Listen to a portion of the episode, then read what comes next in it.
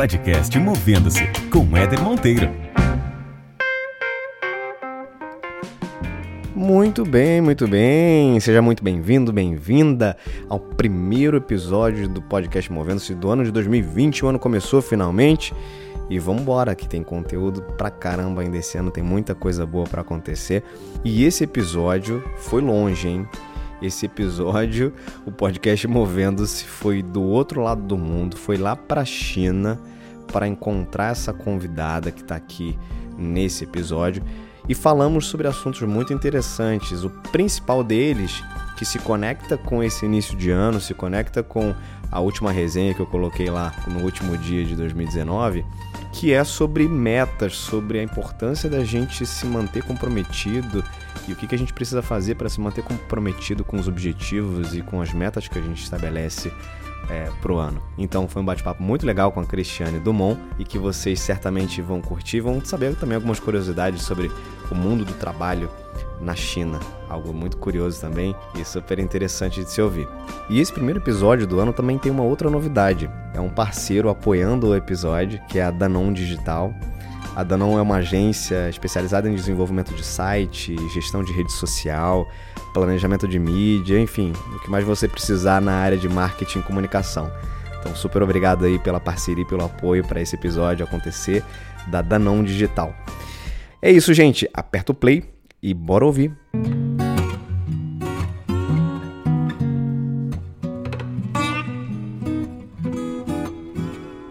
Muito bem, muito bem. O episódio dessa, dessa semana tem uma convidada, na verdade, movendo-se foi do outro lado do mundo para gravar esse episódio com uma convidada super especial que eu queria já agradecer a presença dela, Cristiane Dumont.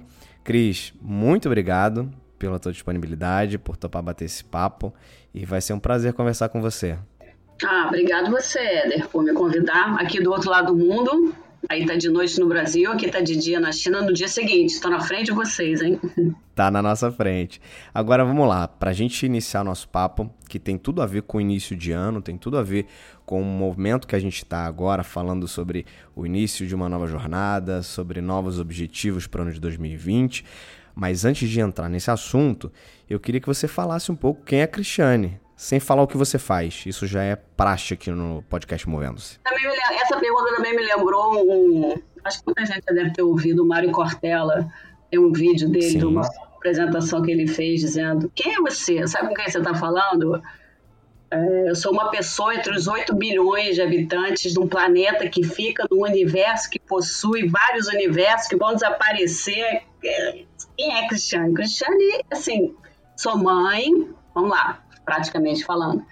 Sou mãe, tenho 54 anos, tenho três filhos, tenho um enteado, estou casada há 26 anos, estou morando na China, e o que eu acho que é, eu estou em busca de um sentido para tudo.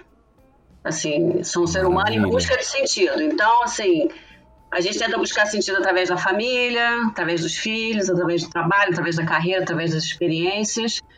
Então, quando eu me vejo aqui nesse universo gigantesco, eu digo, o que, que eu estou fazendo aqui? Bom, eu estou tentando entender o que, que a gente está fazendo aqui, né? E aí o, o trabalho, a família, os amigos, os relacionamentos servem como é, um gancho, né? Uma forma de você conseguir entender isso. Aí a, a, curiosidade, obviamente, minha e de todo mundo que tá ouvindo a gente agora é como é que você foi parar na China, mulher?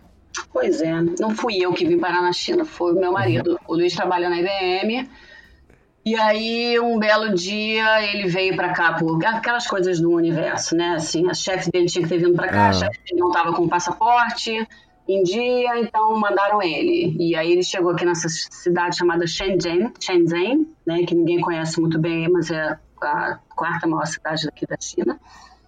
E se apaixonou e voltou para o Brasil e falou: vou pedir emprego na China. Como eu Sério? já estava, é, eu já estava meio desconectado da minha carreira aí no Brasil, já não estava mais, não era mais uma pessoa feliz trabalhando em propaganda, que foi onde eu trabalhei praticamente minha vida toda profissional e louca para sair do Brasil, né, por causa da violência, enfim. Topei na hora. E aí deram um emprego para ele aqui e a gente veio. E aí estamos Uau. aqui há oito anos e meio já. Caramba, tudo isso. Tudo isso, tudo isso. E como é que, e como é, que é, ah, ou como é que foi, né, o Cris, o processo de, de adaptação? A gente fala muito sobre mudança, né, carreira, mudança, mudança de vida. Imagino que sair de uma cultura é, para outra completamente diferente, com família inclusive. Como é que é esse processo de adaptação para uma coisa tão diferente na, na vida? Olha, eu vou dizer uma coisa para você, que eu respondo para as pessoas quando elas me perguntam isso. Eu não tive grandes problemas para me adaptar à China, porque aqui você tem meio que uma comunidade internacional, então tem uma escola internacional. Quando eu cheguei aqui tinha uma tinham pelo menos 100 famílias de brasileiros, todos os ex-pilotos da Varig, Transbrasil, Vasco, todas essas famílias aí que vieram para cá. Então você se sente bem suportado, assim, nesse sentido, né? Amparado. Meu problema é que eu trabalhava desde os 18 anos de idade, né? Era independente, hum. ganhava mais do que o meu marido. E aí eu cheguei aqui e virei dona de casa. E eu não Uau. sabia cozinhar um feijão. E eu conversava com as mulheres aqui e as conversas eram muito por aí. Não, você sabe onde compra pão? Onde é que faz não sei o que lá? E eu não sabia nada. e de repente me vi improdutiva, me vi tendo que pedir dinheiro para ir ao supermercado me vi indo ao me vi é, transformando o meu dia, o grande motivo do meu dia era levantar de manhã e ir para o supermercado. Né? E aí foi uma jornada aí de oito anos para entender que não há problema nenhum em você ser uma mulher que levanta de manhã e vai para o supermercado, se isso te faz feliz. Né? Claro. Se, se, você acha, você acha que a sua vida é.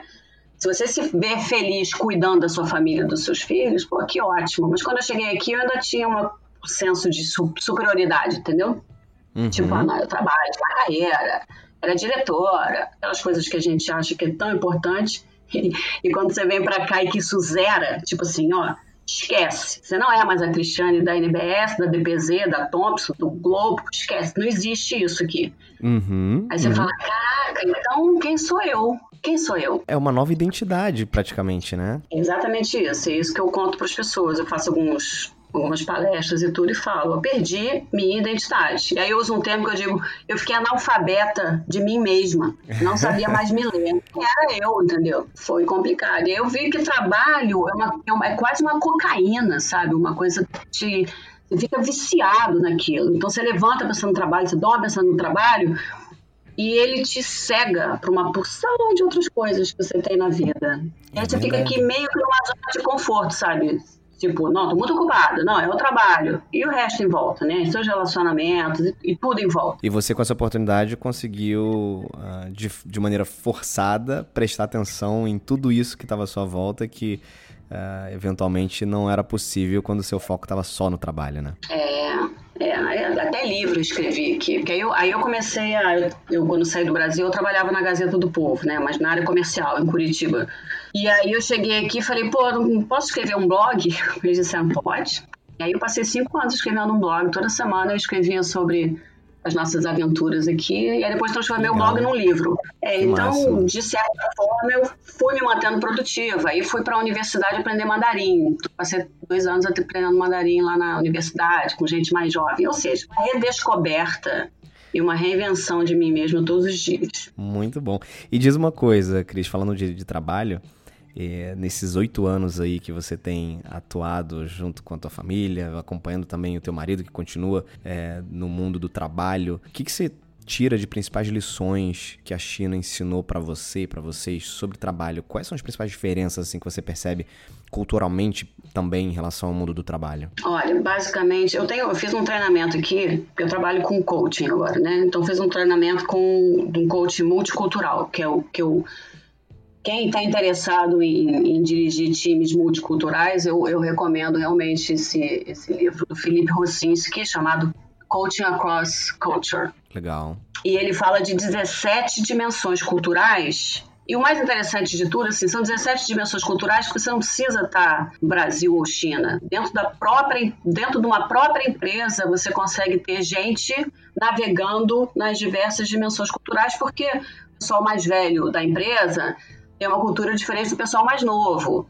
E aí, normalmente, o pessoal mais velho vai achar que o pessoal mais novo é. Esse povo aí é descomprometido, uhum. tudo filhinho de papai, E o pessoal mais novo vai dizer, pô, essa velharia aí que não sabe o que é internet, tudo devagar. Enfim, tem as suas diversas culturas. O que, o que chama muita atenção, eu montei esse treinamento fazendo uma comparação entre o Brasil e China três coisas principais. Primeiro, aqui é uma sociedade coletivista. Significa tá. que todo mundo trabalha em equipe. O que vale é o time.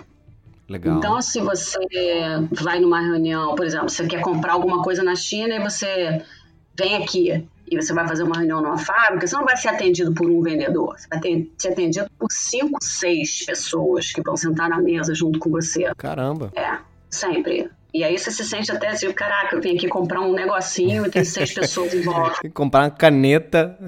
É, exatamente. Já, já tem lá seis pessoas em volta de você para te ajudar e eles trabalham dessa forma, é o, é, é, o coletivo, né? Inclusive, num país de um bilhão de pessoas, tem que funcionar o coletivo, né? Porque se você for individualista, como é uma sociedade americana, por exemplo. Aí tem um exemplo bom disso, que assim, ah. é, em São Francisco, eles colocaram câmeras nas ruas, né? Câmeras de segurança, e os cidadãos se sentiram invadidos na sua individualidade. É, e a prefeitura tirou, o governo tirou as câmeras. E aqui tem câmera, cada, cinco, cada 50 metros tem uma câmera. E todo mundo entende que, que isso é melhor para a coletividade. Enfim, uhum. isso é uma uhum. primeira coisa. Segunda coisa, existe uma hierarquia aqui que vem desde a época de Confúcio. Confúcio pegou a China no momento crítico e criou algumas regrinhas. E uma delas era basicamente assim: cada um no seu quadrado. Então você uhum. faz isso, eu faço aquilo, você faz aquilo. Os mais novos respeitam os mais velhos, os alunos respeitam os professores, as mulheres respeitam os maridos, os empregados respeitam os, os chefes, patrões. os patrões. Então aqui é hierárquico. O chefe falou, tá falado. Então, você tem essa reunião coletiva lá com seis vendedores, se nenhum deles é o chefe, esquece, porque nada do que eles estão falando ali está valendo. Tem que falar uhum. com o chefe. E se o chefe fala alguma coisa, ninguém vai contra. Ninguém vai contra. Não, então é ruim também, assim. Aí o Luiz vive muito isso na IBM, né? De tentar estimular as pessoas a falarem. Porque, como ele é o chefe, ninguém quer deixar ele numa saia justa. Tem um conceito que existe aqui chamado de perder a face. Uhum. Perder a face, losing face. Você nunca pode fazer ninguém perder a face na China, que é você deixar o outro numa saia justa. Constrangido, né? Constrangido. Então você faz um erro. Eu sei que você fez o erro. Você sabe que fez um erro. Eu nunca vou dizer para você, porra, mas você errou aqui o número. Eu não falo isso, porque se eu falar, eu vou deixar você. Você perde a face. E nem você assume que errou. Se você fizer isso, você vai estar perdendo a face na minha frente, eu vou perder a face também, entendeu? Então, uhum. Então ninguém. Cria-se um véu assim de cordialidade e, e, ninguém vai. Então, voltando para a hierarquia, ninguém vai, vai discordar do chefe na frente de todo mundo. Entendi. E assim funciona. Então é complicado. E a terceira coisa é o particularismo que a gente chama, né? Então, assim, o preço para você que é estrangeiro será diferente do preço para o chinês. E isso não é pô, sacanagem. Não, não é sacanagem, assim. O chinês ele vai ter outro preço diferente, porque vocês têm uma outra forma, uma outra condição. Então tem essa coisa da particularidade. Então quem vem uhum. negociar aqui com a China, é importante entender que o preço para ele, para a gente, é diferente. Uhum. Agora, se você começar a se integrar na sociedade, a tentar criar um relacionamento, não fazer ninguém perder a face, né? Aí você começa a passar a ser um deles. E aí pode ser que você consiga uma, uma negociação melhor. Entende como funciona? Entendi, entendi. Super interessante. Eu queria até recomendar, quem quiser conhecer bem a cultura chinesa, tem um filme no Netflix, um documentário chamado American Factory. Acho que é o primeiro documentário do Obama. Ah. E ele é uma cidade americana que tinha uma fábrica de que faz vidro para carro e a fábrica faliu. Então a cidade faliu junto, né? Aquela cidade pequenininha. E aí vem uma equipe chinesa e compra a fábrica. E aí instala uma mini China dentro da fábrica numa cidade americana. Então você pega as duas culturas mais completamente diferentes e bota pra Que maneiro. É muito legal. Recomendo todo mundo assistir esse filme. Vou pesquisar, vou, vou ver com certeza. E agora é o seguinte, ô Cris, durante esse tempo aí que você passou na China, né? Você tinha é, chegou a ter uma carreira executiva no Brasil, tem uma trajetória grande é, no mundo corporativo. E você foi para aí, teve que se reinventar, e uma das suas reinvenções profissionais também foi entrar nessa área de coaching, né? É, a gente se conheceu, inclusive, porque você foi coach de uma, de uma amiga minha e também convidada desse podcast, que é a Lívia Marquês, certo? Certo, certíssimo. Minha grande. virou, de cliente, virou amiga, né? A Lívia é uma pessoa muito querida, é muito, me dá muito apoio, me indica milhões de pessoas, adoro ela. Lívia, adoro você. então, quem quiser, quem quiser, já aproveitando aqui, quem quiser ouvir o episódio da Lívia, é, a Lívia Marquez, uma ex-bailarina que virou executiva. Episódio número 4. Fala muito sobre autenticidade, vulnerabilidade, a maravilha de episódio. Então, dá uma olhada lá no episódio número 4 com a Lívia Marquez. Mas enfim, voltando aqui a Cristiane. Então, você começou a atuar nessa, nessa a partir de toda a tua, tua bagagem, tua experiência como, como executiva, fez toda uma formação, uma especialização, estudou e aprofundou metodologia de coaching, passou a ajudar as pessoas a construírem também seus percursos de carreira. E dentro desse, desse universo de coaching, a gente fala muito sobre é, objetivos, sobre meta, né? E eu queria saber de você qual tem sido a importância de estabelecer metas durante a tua vida, Cris? Hoje, o que que eu tenho? Eu estou olhando para ele. Eu tenho uma, um, um quadro com as minhas metas visualmente colocadas, né? Uhum. Então eu tenho minhas metas pessoais, onde um, uma casa que eu quero ter, aquela coisa, né? Uma casa com uma cozinha americana, com um cachorro, com um gato, mas eu tenho lá a minha, minha vida profissional aqui, o segundo volume do meu livro, tenho os treinamentos online que eu estou me dedicando a eles a partir de agora, tenho uma consultoria que eu quero montar junto com meu marido de, de construção de, de, equipes e de times multiculturais. Então, está tudo isso na minha frente. E eu tenho conseguido atingir cada uma dessas metas. Eu botei na minha cabeça que eu ia fazer o meu primeiro treinamento online no, no segundo semestre de 2019 e eu consegui lançar. Legal. Então, isso é muito importante que a gente tenha, a gente vivencie os objetivos todos os dias. Perfeito. A gente. Porque normalmente o que a pessoa tem? Ela tem uma, um sonho, né? Quanto maior o objetivo, mais fica com cara de sonho. Quanto mais sonho, menos vontade a gente tem de dividir com os outros, porque a, pessoa, uhum. a gente fica uhum. com medo das outras pessoas criticarem, ou da gente uhum. ficar vulnerável. Então, pô, fulaninha não tem de cair morta e tá sonhando em viajar pra China. Uhum. Então a gente guarda aquilo pra gente. E aí ele fica ali naquele ambiente assim intangível, né? Porque você não fala, ninguém fala, Exatamente. e você só fica ali acalentando aquilo. Quando você começa a colocar para fora e falar, sabe o que, que eu quero? Eu quero ir para a China. Obviamente você vai receber críticas do tipo, pô, tu não tem onde cair morto. Mas vai aparecer alguém que vai dizer, escuta, eles estão fazendo uma prestação aí de 50 vezes para você ir para a China, custa 10 reais por mês. E aí você vai dizer, nossa, então é possível. E nesse é possível, você já está vivendo seu objetivo. Ele já está acontecendo. Né? Exatamente. Né? Acredito muito nisso. É, é, é, assim que, que eu vivo hoje em dia. Antigamente eu, eu guardava para minhas coisas. Agora eu divido muito. Divido tudo com todo mundo o tempo inteiro. É, e eu costumo dizer também, Cris, o seguinte: é, quando você fala constantemente né, para outras pessoas, quando você divide objetivos, sonhos que sejam, é uma forma de você constantemente reafirmar para você esse desejo, essa vontade, né? E fazer com que você não esqueça de correr atrás disso, né? Exatamente, exatamente. Eu tenho, então, eu tô, eu tô com esse workshop no ar agora, é gratuito até, tá? Um, um workshop sobre como você se manter fiel às suas metas, né, do ano novo. Legal. E aí eu coloco cinco passos, né? O primeiro passo é por que isso é importante para você? Isso é muito importante, porque a gente, às vezes a gente coloca uma opção de, de, de metas lá, e a gente não sabe realmente por que, que elas estão lá. Perfeito. Quando você se força a entender que eu quero uma promoção porque, porque eu quero ganhar mais dinheiro. Tá, e você quer ganhar mais dinheiro por quê? Porque eu quero dar, quero viajar mais. Por que, que eu quero estar mais perto da minha família? Ah, então a promoção que está por trás da promoção é que você é mais tempo com a sua família, a promoção pode trazer isso. Então você começa a realmente levantar o que é realmente importante. E fica mais fácil você se conectar com o seu objetivo.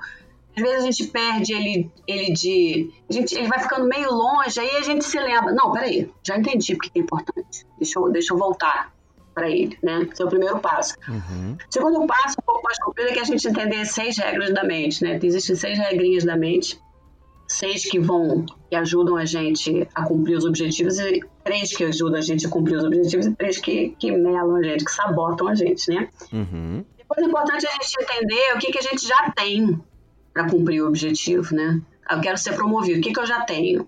Ah, já tenho todos esses skills técnicos, esses skills comportamentais. O que, que, que, que eu já posso usar daqui para para conseguir minha promoção, ou meu ano sabático, ou empreender, seja lá o que for. E, a, e, a, e um passo muito importante, que na realidade isso é mais filosófico, que na realidade o, o ser humano ele ele está sempre em evolução, né? A gente está sempre crescendo, a gente está sempre querendo alguma coisa a mais. certeza. Então você vai ter um objetivo, né? Você vai atingir, atingir sua promoção e daqui a um ano você vai querer mais alguma coisa. É isso aí. Então o que, que é o importante? O importante é quem é que eu precisei me tornar para atingir aquele objetivo. Então, hoje eu não sou mais a mulher executiva, eu sou a coach. Mas o que, que eu precisei mudar dentro de mim? O que, que eu precisei aprender para virar essa pessoa? Porque isso, amanhã eu não sou coach, amanhã eu sou outra coisa qualquer, mas esse aprendizado ficou comigo. Perfeito. Então é importante entender isso também. E o último é como é que faz, a gente faz tempo, né? Em fazer tempo para os nossos objetivos. E aí é basicamente o seguinte: planeja e protege o tempo. Planeja, olha, eu vou dedicar tanto tempo do meu dia, da minha semana, do meu mês, seja lá o que você achar quão importante é o seu objetivo para você. Bota ele numa agenda, literalmente, coloca ele numa agenda e depois protege ele. Porque normalmente Tá. você fala assim: ah, não, eu quero, quero malhar, né? Quero fazer academia de ginástica. Ah, eu vou começar. Quando você vai começar? Ah, essa semana. Não, essa semana é muito vago. É quando? Ah, tá bom. Terça e quinta, de 7 às 9. Então, terça e quinta, de 7 às 9, você fecha aquilo ali. E se alguém disser, vamos tomar o... Não, não vamos tomar o chopp. Tá protegido. Vamos, eu vou malhar. Tá protegido. Tá protegido porque ele tá escrito em algum lugar, tá no seu telefone, tá sei lá onde. Cada um que guarde onde, onde achar melhor. Então, você protegeu ele. Aí as coisas começam a acontecer, porque na primeira. Aí a mente gosta do que é familiar, né? Então, quando você começa a malhar, ela ainda está conectada com aquela zona de conforto onde você não malhava. Então, a sua tendência a não ir à academia é muito grande. Mas depois que você for à academia 20 vezes, o familiar é ir à academia. Uhum. Então, você já, já tornou familiar aquilo que antigamente não era e aí fica fácil cumprir seu objetivo. Por isso é importante no início, bota lá, protege e faz. Porque daqui a pouco ele é familiar e ele já entra automaticamente. Passa a ser um hábito. Passa a ser um hábito, exatamente. E ótimo que a gente tá falando sobre isso, porque o momento é muito propício, né? Acaba- acabamos de criar uma série de listas de objetivo, de, de meta, e tem tudo a ver a gente falar sobre isso agora. E você tocou num ponto que eu, que eu gosto muito também, Cris, que é entender o real significado daquele, daquele objetivo, daquela meta, a real causa, né? A gente chama de causa raiz, né? O que está por trás daquilo ali, porque a gente tende a, a definir coisas para nossa vida, mas que no fundo, quando a gente começa a investigar o porquê daquela definição, o porquê a gente quer aquilo ali, às vezes está até longe da, da definição original do que você pensou, né? Você deu o exemplo aí da, da, da promoção. É, eu tenho um um outro exemplo que é muito comum também para várias pessoas em resolução de final e início de ano, que é parar de fumar. tá? A meta é parar de fumar. Aí você vai entender por que você quer parar de fumar. Ah, eu quero parar de fumar porque eu quero deixar de ter, de ter problema de respiração. Tá, mas por que você quer deixar de ter problema de respiração? Porque eu não consigo me exercitar ou fazer coisas com que exijam muito de mim e isso me deixa cansado. É, tá, e o que, que isso significa para você? Significa que eu, por exemplo, não consigo brincar direito com os meus filhos, né? jogar uma bola com meu filho porque eu fico morrendo de, de, de cansado. Então, no fundo, o que você quer é ter mais qualidade de vida para brincar com seus filhos, né? Isso é muito mais importante do que parar de fumar. Então, quando você começa a entender as causas raízes das coisas, isso traz um outro significado para os objetivos e para as metas, né, Cris? Exatamente isso, exatamente isso. A gente consegue ir lá no fundo entender qual é, o que está por debaixo de tudo, a gente consegue cumprir, porque é só você voltar para aquele. Na hora que você, hora que você se toca disso, né? E às vezes a gente está tão lá embaixo que você nem percebe. Na hora que você verbaliza isso, aquilo passa a existir, você realmente entende por que, que você está fazendo. Muito E legal. eu costumo dizer também que o momento, pegando a história do fumar, a mudança acontece em cinco segundos na sua vida, né? É o momento em que você decidiu parar de fumar. É o momento em que você foi jogar bola com seu filho E ele pediu, pai, corre aqui, corre aqui. E você parou no meio do campo e teve que sentar e começou a tossir, teve que pegar água e melou a brincadeira. Uhum. Naquele momento você fala, porra, vou parar de fumar. Uhum. Naquele momento foi o momento da mudança. Agora, existe uma, um, uma transformação que precisa acontecer, né? Aí esse momento da transformação, ele demora um pouco mais, porque aí você vai ter que comprar um negócio pra colar nicotina no braço, Aham, sei lá como é que faz pra aham. parar de fumar. Mas o momento que você decidiu foi aquele, porra, meu filho pediu pra eu sair correndo pra ele e eu não conseguia. E também é um gancho legal, né? Você guarda esse momento. E Guarda. toda vez que você acender o cigarro, você fala, porra, naquele dia eu não consegui, meu filho ficou Exato, frustrado, exato. que embora. É muito bom também usar como gancho, né? Pra não voltar, pra se manter conectado com a sua meta. Maravilhoso.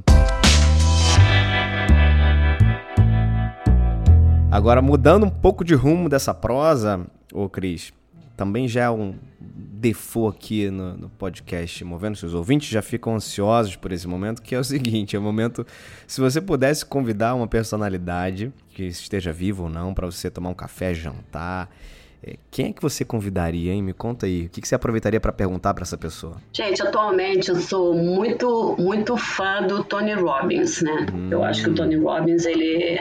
Eu acho que, não sei, ele, ele às vezes parece um, um grande pastor, né? Assim, uma coisa meio, meio showman. Mas tudo que.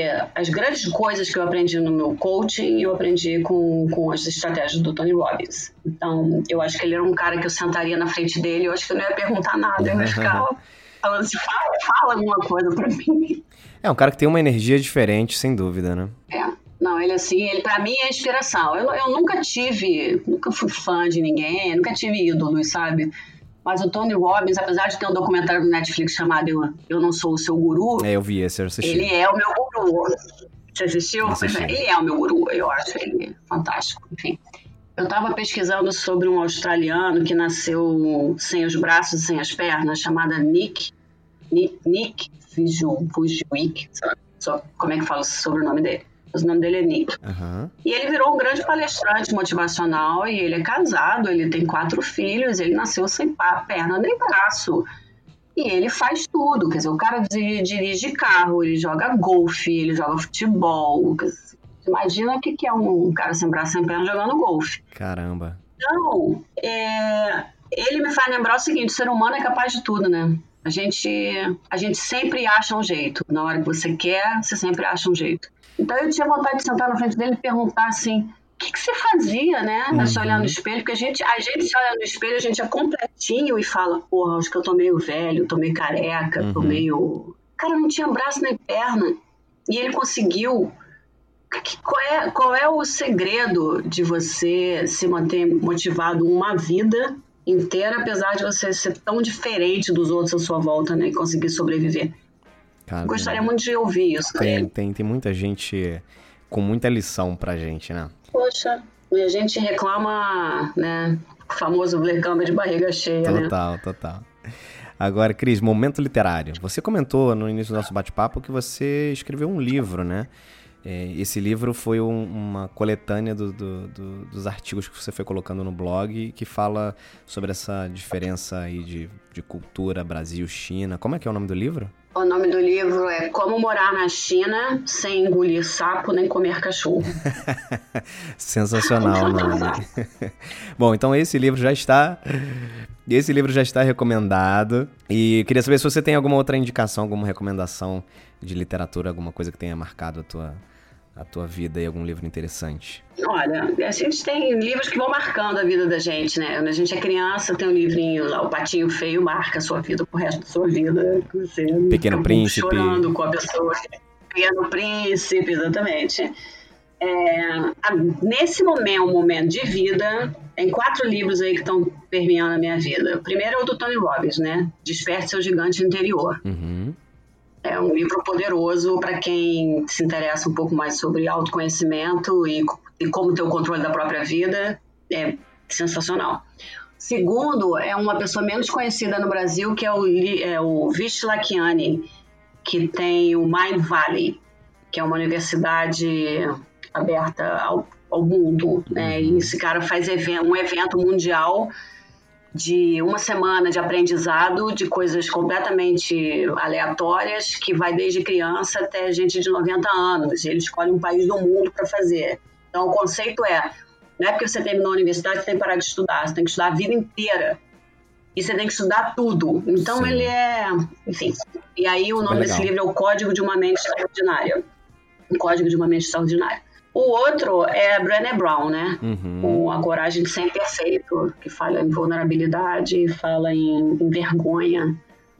E o livro é muito bom e fala a diferença da vulnerabilidade entre o, o que, como, como o homem é, se sente vulnerável e vergonhado e como a mulher se sente vulnerável e vergonhada. A gente das tem né? parâmetros né? diferentes. E o outro, gente, é o Sapiens, né? Do Harari. Sim, sim. Esse aí, o cara é. O cara é. Nossa, e aí eu tô louca pra ler o 21, 21 aprendizados do século XXI, 21 questões do século XXI. Uhum. Já tô com ele aqui em casa comprado. A lista, também é dele. lista interminável. Você é daquelas também igual a mim, tem uma, na cabeceira tem um monte de livro, aí eu vou ficando ansioso que eu não consigo dar conta. Exatamente, aí tá no celular, aí tá no iPad, aí quando pega o celular para ler o livro, entra a mensagem, você leu a mensagem, fala, porra, não tinha que ter lido a mensagem, tava aqui tá lendo o livro. Concentrada ali. E aí tem a, a biografia da Michelle Obama lá que eu comprei aí também no Brasil quando eu tive, para trazer o livro físico, para poder e tá lá encostado. Enfim. Muito bom, muito bom. Tá aí, várias dicas interessantes da Cris. Ô Cris, pra gente finalizar esse bate-papo que tá super agradável, mas temos que terminar. Uh, se você pudesse voltar lá no início da tua carreira, lá atrás quando você começou a tua, tua vida profissional e pudesse dar alguns conselhos para você mesma, o que, que você falaria com você, hein? Eu até dizia na época, na época eu dizia, na época eu até falava isso, mas eu não sentia isso. Hoje eu, hoje eu sinto. Eu não sou médica. Então, no, no final, ninguém morre, sabe? Ninguém morre no final porque não entregou o anúncio na hora, porque não conseguiu fazer a campanha perfeita, falando do meu, do meu uhum, mundo né, uhum. de publicitário. E morre no final, gente. O importante do trabalho não é isso. O importante do trabalho é a conexão que a gente faz, né? Com as outras. É para mim, é a conexão que a gente faz com as outras pessoas. E eu acho que um conselho que eu daria para mim, que teria me ajudado muito, é Cris, por trás de, do CEO, do diretor de marketing, do diretor de comercial, tem uma criança assustada tentando se proteger e tentando sobreviver. Que a gente olha para esses monstros, né? Esses, esses monstros Muito no legal sentido isso. de, pô, o cara é CEO de não sei o quê, e parece que aí você diz, meu Deus, ele não é, ele é um ser humano normal, ele tem medo, ele tá assustado porque ele tá naquele cargo, estão cobrando dele. Então, quando ele reage de uma forma agressiva para cima de você, não é você, é ele uhum. se protegendo porque ele tá assustado, uhum. sabe? Então, eu teria tido muito menos estresse na minha vida se eu entendesse isso. Maravilhoso isso, maravilhoso. Compartilho. Muito bem, eu queria agradecer demais, Cris Dumont. Cris, como é que as pessoas fazem para te achar? Você comentou que você vai lançar agora nos próximos dias um workshop sobre esse assunto que a gente comentou aqui, que é a definição de metas, os passos para se manter comprometido com as metas. Como é que o pessoal consegue se conectar com você, quem tiver interesse? Olha, é, eu acho que a melhor forma é o meu site, né? Que é o cristianedumont.com, Cristiane com CH, e no WhatsApp no WhatsApp também. Mas aí no WhatsApp tem que, tem que adicionar o meu telefone, que é o mais 86 134 1865 5920. Muito bem. E aí tem todas as outras redes sociais, né? Eu acho que achando uma acaba achando as é. outras. Cristiane é com CH, Cristiane com E no final e Dumont com T mudo, certo? E nem Santos Dumont, D-U-M-O-N-T de tatu. Beleza, fechado. Cris, obrigado, viu? Foi ótimo o nosso papo. Espero que a gente se conecte aí é, outras vezes. Vai ser um prazer trocar ideia com você. E obrigado pela tua participação aqui no podcast Movendo-se. Legal, Éder. Obrigado pelo convite. Parabéns pelo trabalho que você está fazendo aí, cara. Muito, muito bom. Muito bom poder dividir, compartilhar com as pessoas o que a gente aprende. Porque eu acho que não faz sentido aprender e guardar, né? Tem que aprender e passar para frente, hum, senão... Exatamente, não faz nenhum sentido. Então é isso, pessoal. Fala aqui com a Cris Dumont. Obrigado pela audiência. Tamo junto aí em 2020. Aguardem novidades, novos episódios com gente super bacana também, outras resenhas. E continue conectados. Não esqueçam de acompanharem também as redes sociais, o Instagram Movendo-se, Movendo-se tudo junto. E é isso. Beijos e abraços. Até mais.